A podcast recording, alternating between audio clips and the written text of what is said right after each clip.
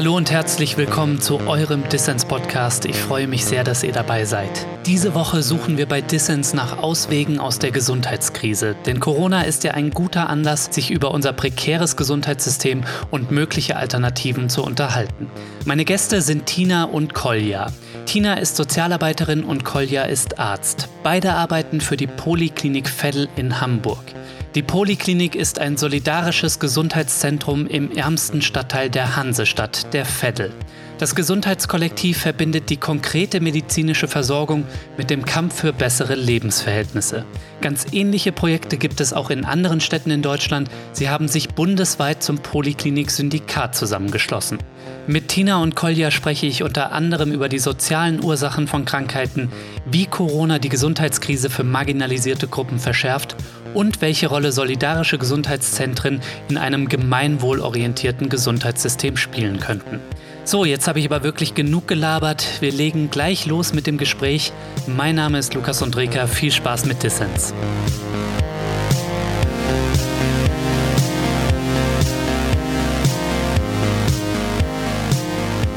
Tina und Kolja, schön, dass ihr beim Dissens-Podcast dabei seid.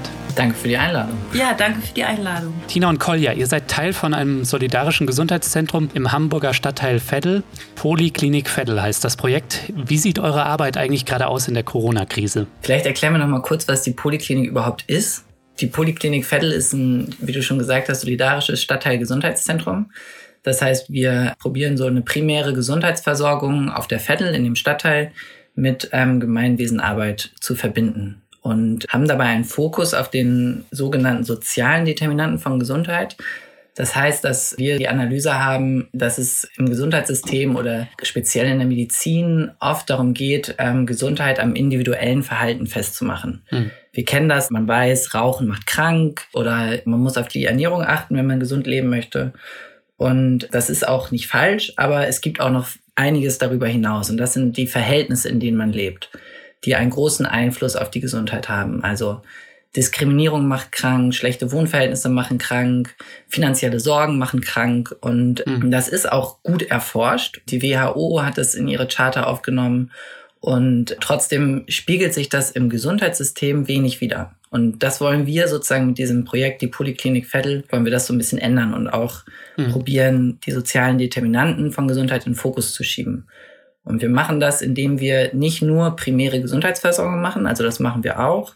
Äh, wir haben eine hausärztliche Versorgung, wir haben eine psychologische Beratung, eine Sozialberatung und wir verbinden das quasi mit dieser Stadtteilarbeit und probieren die Verhältnisse zu ändern, damit die Leute gesünder werden. Mhm. Und äh, wir sind jetzt seit drei Jahren auf der Veddel und ich denke, Corona wirkt sich insofern auf der Veddel aus, dass es halt schon auch aufgrund von Wohnungsnot und steigenden Mieten auch sehr bedrängte Wohnverhältnisse gibt. Also dass auch viele Familien auf engem Raum miteinander leben dass die Umweltbedingungen eh schon so sind. Also stark befahrene Straßen befördern jetzt auch nicht gerade.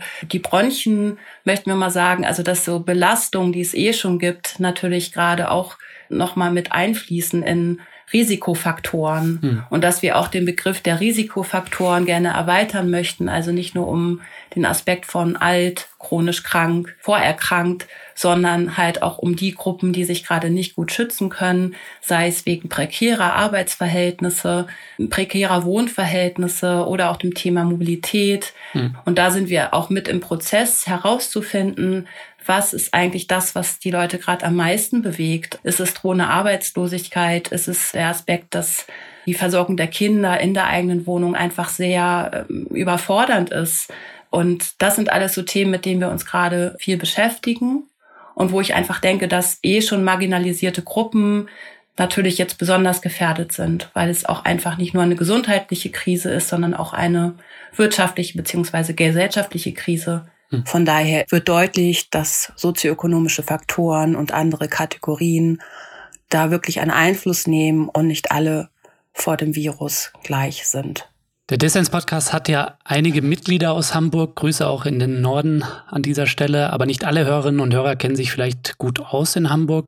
Was ist denn Veddel für ein Stadtteil im Gesamtkontext der Stadt? Genau, also die Veddel ist ein ähm, verhältnismäßig armer Stadtteil, kann man sagen, ähm, ist postmigrantisch geprägt und auch äh, traditionell ein Arbeiterinnenstadtteil in Hafen- und Industrienähe. Hm. Also man kann sich das so vorstellen, die Veddel liegt inmitten von ähm, Hafen, Industrie und einer Autobahn, Zubringerstraßen, hat eine Insellage, ist sozusagen nur über die S-Bahn und eine Buslinie zu erreichen. Deswegen heißt das auf der Veddel. Genau.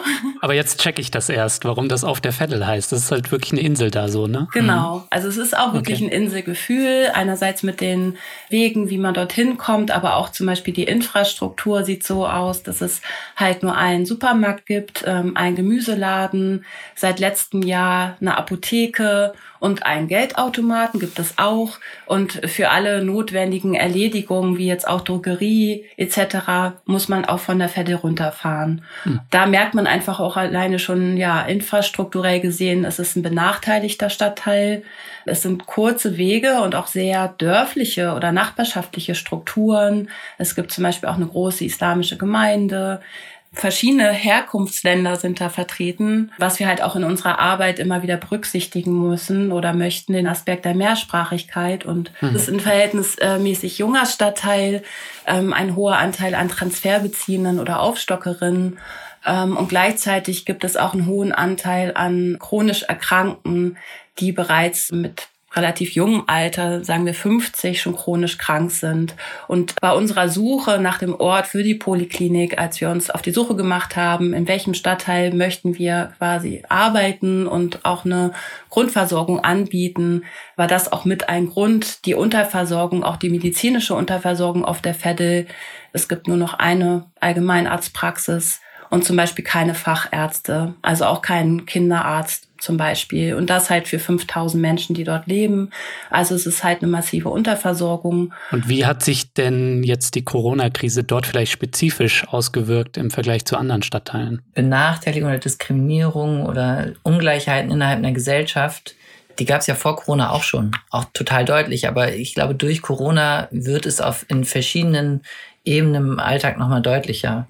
Also wir haben schon auch einige Corona-Fälle. Bei euch auch in der Praxis? Oder? Genau, ja. Wir probieren auch hm. relativ unsere Strukturen halt auch dementsprechend anzupassen, auch viel zu testen. Das ist ja auch eine Form von Prävention, ähm, die total wichtig ist. Mhm. Und man muss halt jetzt gucken, welche präventiven Maßnahmen jetzt speziell bei diesem Coronavirus gerade für die Vettel wichtig sind und sinnvoll sind und praktizierbar sind. Ne? Also dieser Rückzug ins Private, der ist per se erstmal nicht falsch. Es ist einfach für die Vettel nicht wirklich praktikabel, weil das weil der Rückzug ins Private halt einfach ganz viele andere Probleme aufwirft auf der einen Seite und auf der anderen Seite da trotzdem nicht wirklich die Möglichkeit besteht, Abstand zu halten. Ne? Also wie Tina das schon total richtig gesagt hat, wenn man halt in einem Wohnkontext wohnt mit, mit sehr, sehr vielen Menschen auf engem Raum, dann kann man sich nicht so gut schützen.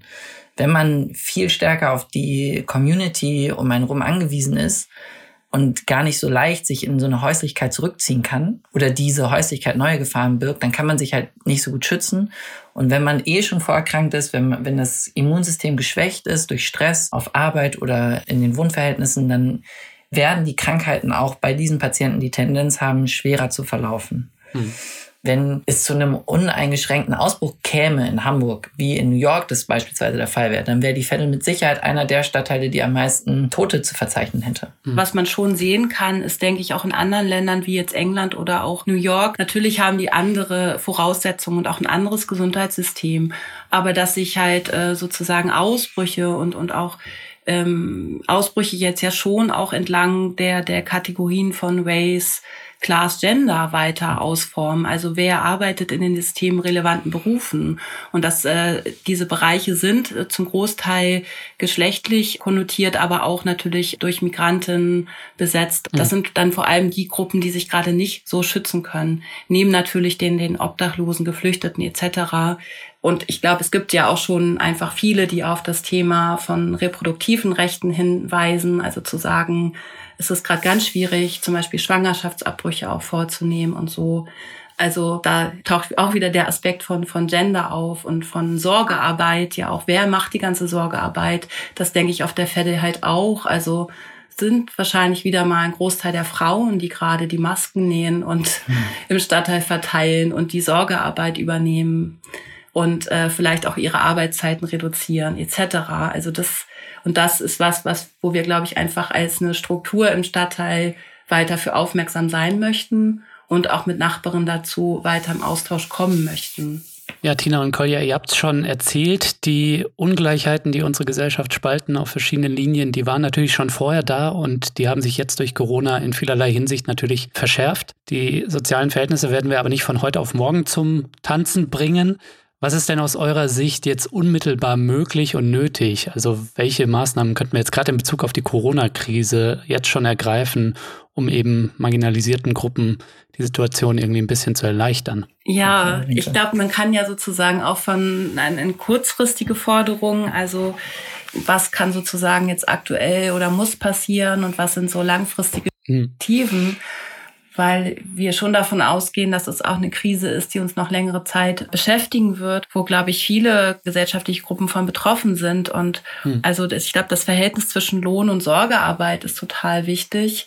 Und es gibt ja auch schon viele Forderungen aus der Gesundheitsbewegung, wo wir halt auch sagen, klar geht es darum, auch eine gesundheitliche Grundversorgung für alle zu ermöglichen und auch die Arbeitsbedingungen zu verbessern. Also, und dass wir das auch gerade als ein, ja, Möglichkeitsfenster sehen, da natürlich auch diese Rechte einzufordern. Also sei es auch eine Demokratisierung des Gesundheitssystems. Hm. Ja, natürlich die erste Reaktion war irgendwie, ähm, dass die zwölf Stunden angesetzt wurden als Arbeitszeit und das kann halt nicht die Reaktion sein. Also ganz konkret konkret auch erstmal mehr Lohn und mehr Personal, ne? oder? Mhm, genau. Und auch langfristig gesehen, also wie viele Menschen wird diese Krise jetzt treffen?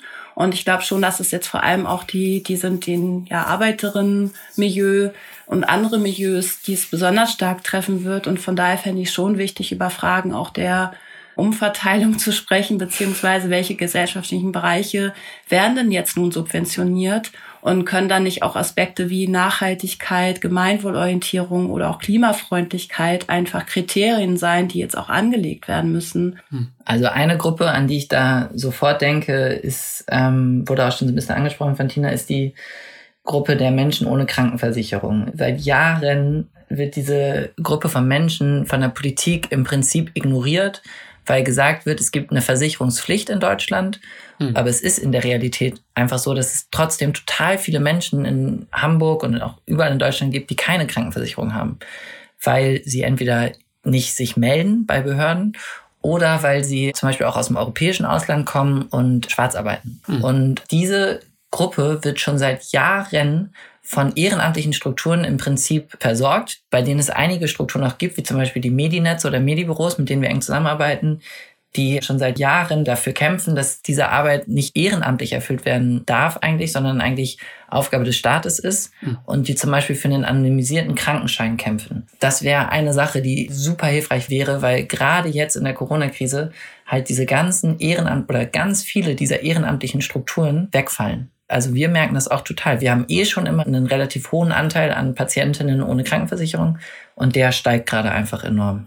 Hm. Also ich glaube, wir können da unterscheiden in sozusagen ganz konkrete Geschichten, wie paritätische Verbände fordern, dass der Hartz-IV-Satz schon ohne Pandemie eigentlich nicht für menschenwürdiges Leben gereicht hat. Mhm. Also es sind so ganz konkrete Sachen, wo man denkt, wo kommt denn gerade Geld an, so und wo Geld, mhm. geht Geld hin?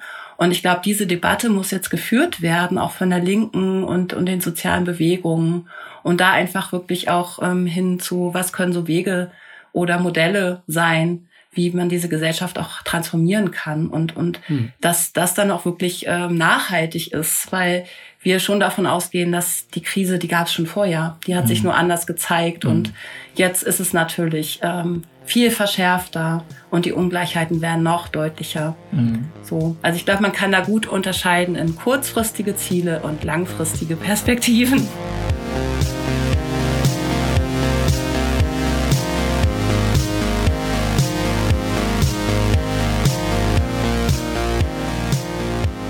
Ja, an dieser Stelle machen wir eine kurze Unterbrechung für einen kleinen Dissens-Werbeblock. Aber bevor ich euch mit Infos zum Podcast zuballer, möchte ich noch darauf hinweisen, dass sich natürlich die Stadtteilgesundheitszentren auch über Unterstützung freuen. Schaut doch mal vorbei auf der Website der Poliklinik Veddel oder auf der Internetseite des Poliklinik-Syndikats und überlegt euch, ob ihr die Stadtteilgesundheitszentren in Deutschland unterstützen könnt. Ja, und natürlich ist auch dieser Podcast, der Dissens Podcast, auf Support angewiesen. Dissens hat bereits 420 Fördermitglieder, die ermöglichen, dass wir gute Ideen für alle senden können. Aber damit dieser Podcast eine Perspektive hat, müssen wir in diesem Jahr auf mindestens 500 Fördermitglieder kommen.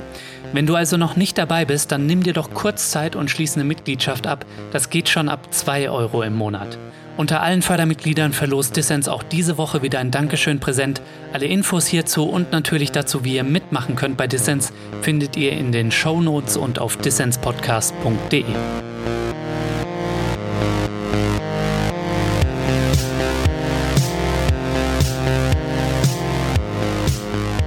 Ihr hört den Dissens Podcast. Zu Gast sind Tina und Kolja von der Poliklinik Veddel.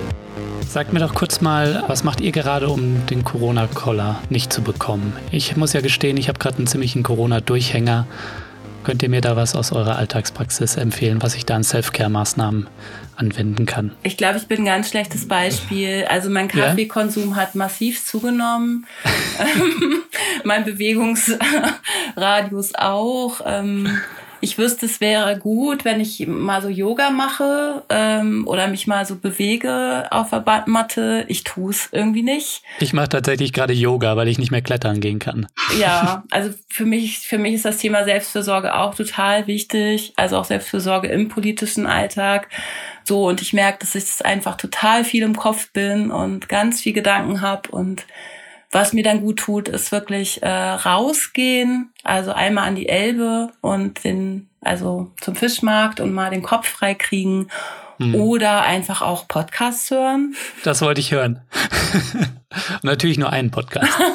Nee, aber gute, gute Tipps auf jeden Fall. Und du, Kolja? Ich glaube, die eine oder andere Form von Collar bekommen wahrscheinlich, bekommen wir wahrscheinlich alle. Mhm. Was ich so ein bisschen wichtig finde, ist genau, dass die ganze Social Distancing Geschichten, so wichtig sie auch sind, es müssen ja nicht soziale Distanzierung sein. Das ist, glaube ich, total wichtig. Also mir geht's viel so, ich, ich gucke auch im Freundeskreis, dass ich trotzdem irgendwie mit Leuten in Kontakt bleibe. Ich telefoniere halt natürlich, wie wahrscheinlich auch viele andere, auch viel mehr. Mhm. Kann, ich gehe auch eigentlich ziemlich gerne klettern sonst. Auch das kann ich nicht mehr. Und habe mir zum Beispiel auch vorgenommen, Yoga zu machen, aber habe das nicht gemacht und merke das langsam. Also mhm. klar, so, so, so zu probieren, irgendwie körperliche Betätigung zu machen, ist auch ein wichtiger Ausgleich. Eigentlich.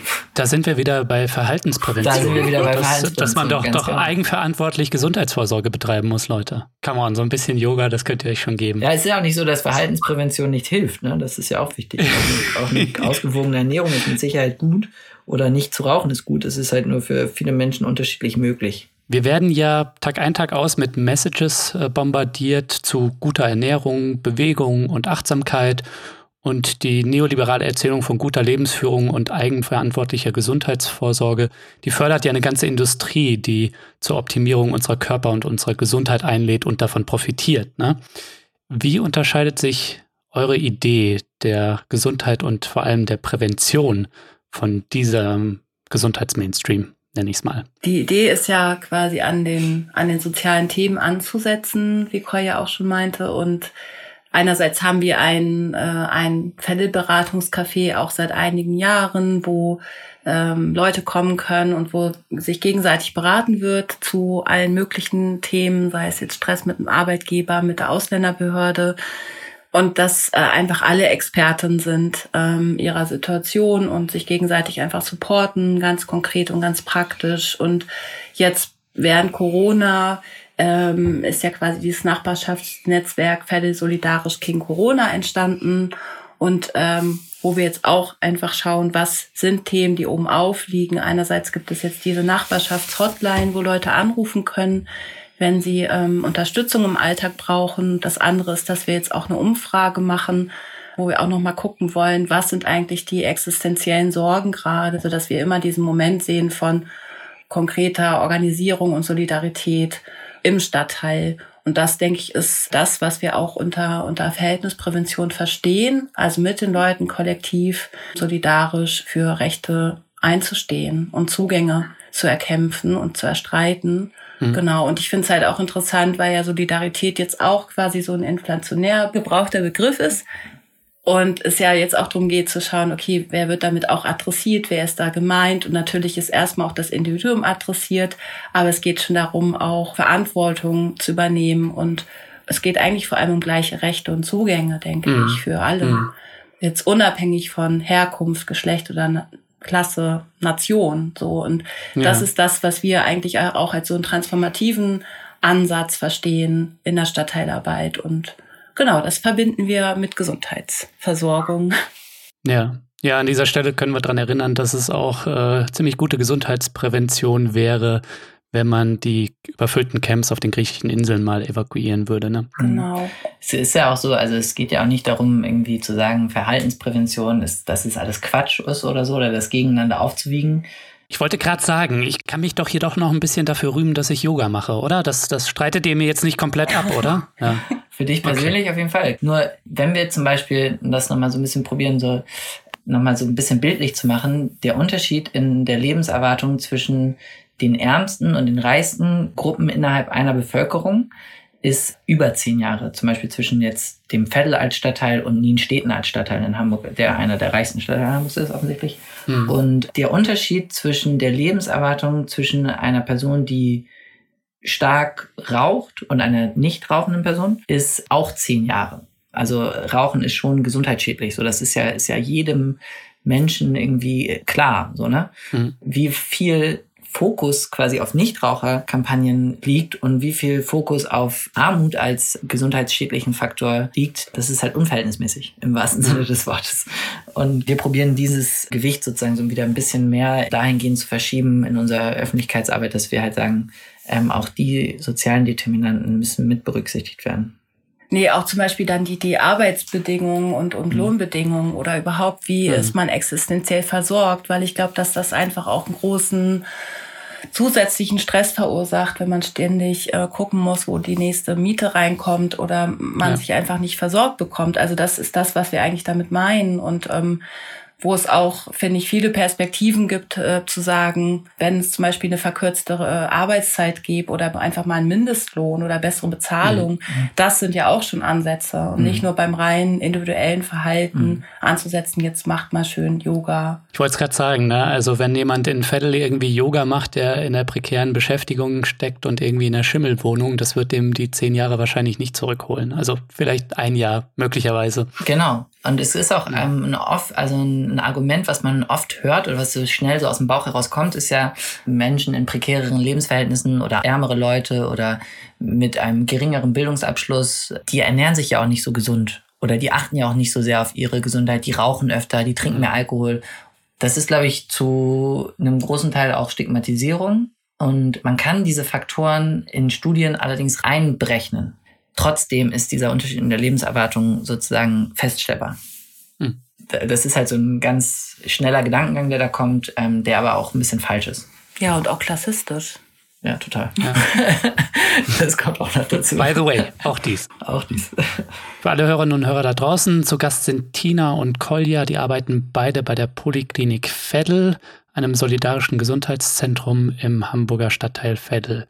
Kolja ist Arzt und Tina ist Sozialarbeiterin. Könnt ihr mir mal beschreiben, was waren denn die Vorbilder vielleicht für diesen Ansatz, ein solidarisches Gesundheitszentrum aufzubauen?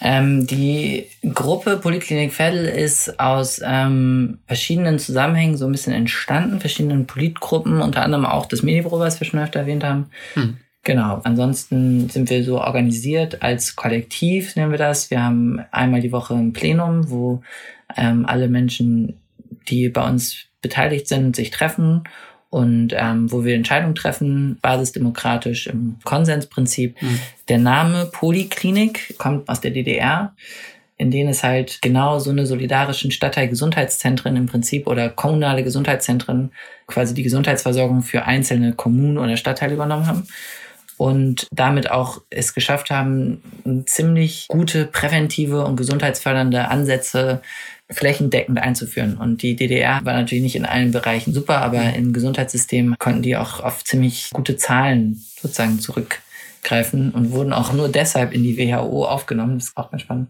Und ansonsten aktueller gibt es in ganz vielen Ländern ähnliche Ansätze. Mhm. Sei es jetzt äh, in Italien, Bologna oder auch Griechenland und da dann quasi immer weiter so eine Vision entwickelt haben, was könnte eigentlich dieses Stadtteilgesundheitszentrum sein. Und wichtig ist uns, ähm, wie schon erwähnt, genau die, die äh, Multiprofessionalität, auch quasi die Hierarchien zwischen den unterschiedlichen Berufsgruppen aufzulösen, beziehungsweise erstmal zu minimieren, aber möglichst aufzulösen.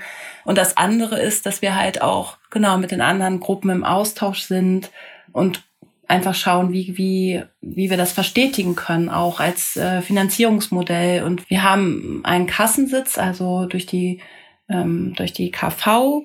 Ähm, darüber wird die Praxis finanziert. Und der andere Bereich, ähm, wir müssen dazu auch sagen, vieles bei uns läuft immer noch ehrenamtlich. Mittlerweile können auch einige bei uns Wohnarbeiten. Hm. Aber eigentlich ist, der, ist es auch immer noch sehr prekär und die anderen Bereiche werden vor allem gerade durch behördliche Mittel finanziert oder Stiftungen oder Spenderinnen. Und das ist halt auch was, wo wir halt weiter dran arbeiten möchten, eine Regelfinanzierung für auch Bereiche zu bekommen, wie die psychologische Beratung, der, die sehr niedrigschwellig funktioniert und auch auf so einen Therapieplatzmangel reagiert. Hm. Und was eigentlich auch noch ein Kern ist in, in unserer Arbeit, ist, dass wir halt die Primärversorgung und die anderen Versorgungsstrukturen verbinden mit der Stadtteilarbeit. Also mhm. zu sagen, wir setzen auch an den sozialen Fragen an und wir möchten mit den Bewohnerinnen zusammen Verbesserungen erwirken mhm. und wirklich auch Momente der Solidarität konkret im Alltag erfahrbar machen. Ja, ich glaube, das ist äh, super spannend und auch super spannend für unsere Hörerinnen und Hörer da draußen, weil eine Sozialarbeiterin wie du, Tina, die findet man jetzt nicht wirklich in der herkömmlichen Arztpraxis Vielleicht kannst du da nochmal beschreiben aus deiner Praxis, aus deinem Arbeitsalltag, wie ihr da diese Ebenen verbindet. Vielleicht an einem konkreten Beispiel. Also eben die ambulante medizinische Versorgung und eben diesen Gedanken einer solidarischen Nachbarschaftshilfe oder eben eines Stadtteilzentrums. Ja, ein gutes Beispiel dafür ähm, ist eigentlich das Thema ähm, Wohnen, Wohnverhältnisse. Hm äh, wozu wir auch schon länger gearbeitet hatten die letzten Jahre. Also es wurden konkret Themen an uns herangetragen, an die Praxis, also Leute mit, mit Patienten, die Schimmel hatten, hm. die auch befürchtet haben, dass ein städtisches Wohnungsbauunternehmen saniert. Sie haben auch Verdrängung befürchtet, steigende Mieten. Und wir haben quasi die äh, Mieterin darin unterstützt, äh, Versammlungen zu machen. Und schließlich ähm, wurde es auch ermöglicht, dass jetzt dieses städtische Wohnungsbauunternehmen, die Saga, das denkmalgeschützte Ensemble nicht abreißt und äh, mit den Mieterinnen und ihrem rechtlichen Beistand gerade über Optionen und Bedingungen der Sanierung verhandeln. Hm. Also das war ein sehr praktisches Beispiel, wo es erstmal darum ging, wirklich die Mieterin zusammenzubringen, Öffentlichkeit für das Anliegen herzustellen und von da aus dann auch weiter zu schauen und auch immer wieder zu schauen, okay, es gibt Mieterinnen, die sich gerade engagieren können, die gerade die Ressourcen haben, die Kapazitäten haben, den Blick auch dafür haben. Dann gibt es Mieterinnen, die vielleicht einfach auch aus bestimmten Gründen, sei es Scham oder, oder Angst, sich nicht organisieren hm. und auch diejenigen mitzudenken. Also weg vom individuellen Verhalten, was ist jetzt mein Nutzen, wenn ich mit dem Vermieter verhandle, sondern was ist der Nutzen für alle, für alle Mieterinnen. Das war so ein ganz konkretes Beispiel, wie wir die Verhältnisse mitdenken. Die Poliklinik Veddel ist ja nicht das einzige solidarische Stadtteilgesundheitszentrum. Es gibt ja noch ähnliche Projekte in zum Beispiel Berlin oder auch Leipzig. Tina, kannst du mal beschreiben, wie seid ihr da eigentlich vernetzt? Wir haben auch das Poliklinik-Syndikat gegründet. Also es gibt noch weitere Gruppen in Deutschland, wie jetzt in Berlin, Leipzig, Dresden, Halle, Köln, die auch ähm, gerne ein solidarisches, gemeinwohlorientiertes Gesundheitszentrum gründen möchten. Und das Syndikat ist für diese Gruppen offen. Und eigentlich geht es darum, erstmal in einen, in einen Erfahrungsaustausch zu gehen, also auch ganz konkret äh, Wissen zu teilen, ähm, wie kann man so ein Finanzierungsmodell auch entwickeln und stemmen. Mhm. Andererseits aber auch natürlich ja diskursiv, inhaltlich, politisch auch zu intervenieren. Und ähm, da tauschen wir uns auf jeden Fall auch regelmäßig aus und ähm, ein Anliegen, auch dieses Konzept natürlich zu verbreitern und zu sagen, ja, das hat auch, ist ein innovatives Konzept, es ist ein Modell und es stellt auch eine Alternative dar und dass wir jetzt auch gucken, inwieweit äh, kann es auch wirklich innerhalb so einer Krise auch präventiver wirken. Natürlich auch immer mit dem Blick, dass es äh, viele Gesundheitsarbeiterinnen in anderen Bereichen gibt, mit denen wir uns wirklich solidarisieren und sagen, so wir haben auch jetzt hier ein anderes Modell, bauen wir gerade auf und auch die Einladung, dass, dass es noch mehrere solcher Gruppen gibt. Und wir möchten halt wirklich, dass es ein Modell wird in der Gesundheitsversorgung und gleichzeitig nicht neoliberal vereinnahmt zu werden, wie es jetzt in anderen Ländern schon, schon passiert. Okay, das mit der neoliberalen Vereinnahmung, das musst du jetzt an dem konkreten Fall nochmal beschreiben, was du damit meinst. Wir beobachten, dass gerade in dieser Krise diese Strukturen wie Solidarverbände, Sozialverbände und auch nachbarschaftliche Strukturen einspringen, ähm, wie schon im Sommer der Migration 2015, wo ein schlecht vorbereiteter Staat keine Hilfsstrukturen vorsieht oder diese eingespart hat. Hm. Und daran sieht man auch, wie wichtig eine Gesundheitsversorgung ist, die auch die sozialen Determinanten mitdenkt und auch nachbarschaftliche Strukturen befördert. Und da könnte die Perspektive sein, natürlich auch diese Nachbarschaftsstrukturen und ähm, Sozialverbände auch regelfinanziert zu unterstützen und nachhaltige Finanzierungskonzepte zu ermöglichen. Mhm. Und gleichzeitig sehen wir es auch kritisch, ähm, dass hier quasi auch viele Solidarstrukturen einspringen, wo der Staat teilweise auch wirklich an das Individuum nur appelliert und nicht genug Mittel zur Verfügung stellt oder diese eingespart hat. Tina und Kolja, lasst uns noch einmal den Blick ein bisschen öffnen auf das Gesundheitssystem im Allgemeinen und die Polikliniken sollen dann natürlich auch eine Rolle spielen und dürfen eine Rolle spielen. Und ihr habt es ja schon beschrieben, dass diese kleine, aber feine Bewegung auch schon ein bisschen gewachsen ist. Ähm, was wir in den letzten Jahrzehnten erlebt haben, war so die Durchökonomisierung der Gesundheitssysteme, nicht nur in Deutschland, sondern auch in Europa und weltweit. Und in die schlimmen Folgen, die erleben wir jetzt gerade vor allem in Ländern, die von der Sparpolitik besonders betroffen waren, wie jetzt zum Beispiel Italien und Spanien. Was sind denn aus eurer Sicht jetzt die drei wichtigsten Punkte, für die wir streiten sollten jetzt in der Corona-Krise und danach mit Blick auf das Gesundheitssystem für zum Beispiel eine Rekommunalisierung oder eine stärkere Gemeinwohlorientierung im Gesundheitssystem. Also da wird mich eure Perspektive interessieren. Also das ist natürlich eine Frage, die wir jetzt auch im Syndikat, auch in unserer Gruppe total diskutieren. Und das hm. so auf drei Forderungen runterzubrechen, ist total schwierig, ne? weil man dann, man tritt irgendjemandem so ein bisschen auf die Füße und das auch zurecht. Ne? Also, du darfst doch mehr nennen. Es muss, nur, es muss nur kurz und knapp sein, weil wir sind schon, die Zeit ist schon weit fortgeschritten. Ich glaube, dass das, was du angesprochen hast, eine Rekommunalisierung im Gesundheitssystem, weg von der Ökonomisierung, was zum Beispiel sehr stark durch die Privatisierung von Krankenhäusern passiert ist und auch sehr stark durch die Abrechnung in Fallpauschalen im Prinzip. Mhm. Das waren die beiden Faktoren, die eigentlich ähm, in Deutschland die Ökonomisierung im, im stationären Gesundheitssystem zumindest am krassesten vorangetrieben hat. Und im ambulanten Bereich ähm, denke ich, dass natürlich ein Hin zu mehr solidarischen Gesundheitsstrukturen, dass das die Zukunft ist. Und ich habe die Hoffnung, dass es in Zukunft mehr solcher ambulanten Gesundheitszentren gibt. Das wäre natürlich auch eine Forderung von uns. Mhm. Also ich glaube, es gibt viele Forderungen, die ja auch gerade die Gesundheits- oder auch ähm, Krankenhaus statt Fabrik und Krankenhausbewegung mhm. formulieren, die wir hier auch unterstützen möchten. Ähm, sei es, dass, mhm. dass man auch einfach sagt, es braucht eine ähm, demokratische Kontrolle durch die Allgemeinheit statt Markt und Profit oder auch ähm, quasi eine bedarfsgerechte Planung statt einer ähm, ja viel mhm. fehlgeleiteten Versorgung. Mhm. Und was mir einfach auch immer wieder ein Anliegen wäre, ist zu sagen, eine, eine Anerkennung auch der Berufe, die gerade also Pflege und Sorge arbeiten, ähm, ob es jetzt privat oder professionell ist und ja, da auch einfach äh, für einen Blick zu haben und da auch natürlich äh, die, die, ja, da geht's dann auch wieder ums Thema Bezahlung. Und ich denke, ähm, einfach gute Lebensbedingungen statt Ausbeutung. Mhm. Dieser, gerade dieser Punkt dieser bedarfsgerechten Versorgung, wenn man das richtig verstehen möchte, das bedeutet, dass im Moment es so ist, dass bestimmte Gesundheitsleistungen, also bestimmte Behandlungen profitabler sind als andere. Mhm. Also das meint dieses bedarfsgerechte ähm, Versorgung auch, ne? dass man halt guckt, ähm, was wird tatsächlich gebraucht und wie wird es dann auch vergütet und welche Sachen werden vielleicht viel zu gut vergütet und werden deshalb mhm. viel zu viel angeboten, obwohl der Bedarf gar nicht da ist. Ja, durch eine gewisse Eindämmung von Überdiagnostik und Überbehandlung ließ sich auch wahrscheinlich ein bisschen Geld sparen, was man in andere Bereiche stecken könnte, ne? mit Sicherheit. Zum Abschluss, wenn ihr auf die aktuelle Situation schaut, die Corona-Krise, ich hatte es vorhin schon gesagt, Krisen bergen ja Gefahren, aber auch Chancen. Seid ihr da eigentlich optimistisch, wenn wir jetzt von unserem Ideal einer gemeinwohlorientierten Gesundheitsversorgung oder eines Gesundheitssystems mit Gemeinwohlorientierung ausgehen, wo natürlich kommunale Krankenhäuser, aber auch eben Gesundheitszentren wie eures eine Rolle spielen sollten?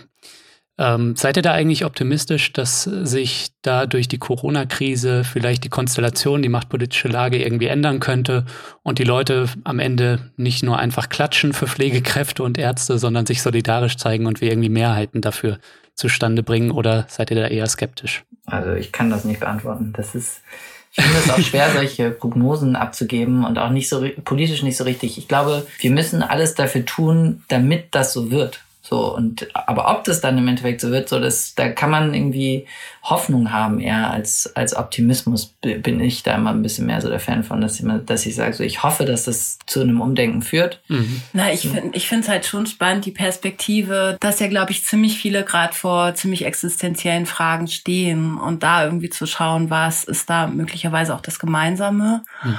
Und dass ja auch gesagt wird, okay, dieses Thema Verletzlichkeit, ähm, verletzbar sein und wer ist gerade eigentlich betroffen, ne? Und ähm, sei es, dass die eigene Mutter im Pflegeheim ist oder ins Krankenhaus kommt, so und und einfach jetzt die Öffentlichkeit eine andere ist und wirklich auch die Stimmen ja lauter sind ähm, aus den ähm, Pflegeberufen und den Krankenhäusern und dass ich das schon da auch Hoffnung reinsetze, dass dann sozusagen auch Leute danach oder währenddessen auch das weiter im Blick haben, wirklich auch nicht nur übers eigene Interesse nachzudenken und eigene Überleben, sondern zu denken, hey, wenn ich mich vielleicht auch zusammentue, gibt's noch die Chance, dass wir viel mehr kriegen. Und das ist ja ein bisschen die Idee, dass, glaube ich, viele erstmal natürlich auch an, an das eigene Überleben denken. Also wenn man einen Laden hat, dann denkt man erstmal, scheiße, wo kriege ich jetzt das Geld her? Und irgendwann mhm. verstehen die Leute, ach ja, wenn ich mich vielleicht mit den anderen zusammentue, dann können wir zusammen mit unserem Vermieter mal verhandeln. Und das ist ja das, was eigentlich passieren sollte. Oder da habe ich irgendwie immer noch Hoffnung drin, dass die Leute irgendwie so solidarisch ähm, über die eigenen Interessen hinaus miteinander sich zusammentun. Das ist meine Hoffnung. Ich glaube, sonst würde ich keine Politik machen. Auf die blödesten Fragen gibt es einfach immer die schönsten Antworten. Das war auch jetzt wieder der Fall. Tina und Kolja, danke für eure großartige Arbeit, für euer Engagement. Danke auch, dass ihr mich hier im Dissens-Podcast beehrt habt. Ich wünsche euch beiden viel, viel Kraft äh, für die Zukunft. Äh, bleibt gesund auf jeden Fall auch in der Corona-Krise und äh, danke euch fürs Gespräch. Danke dir. Danke dir.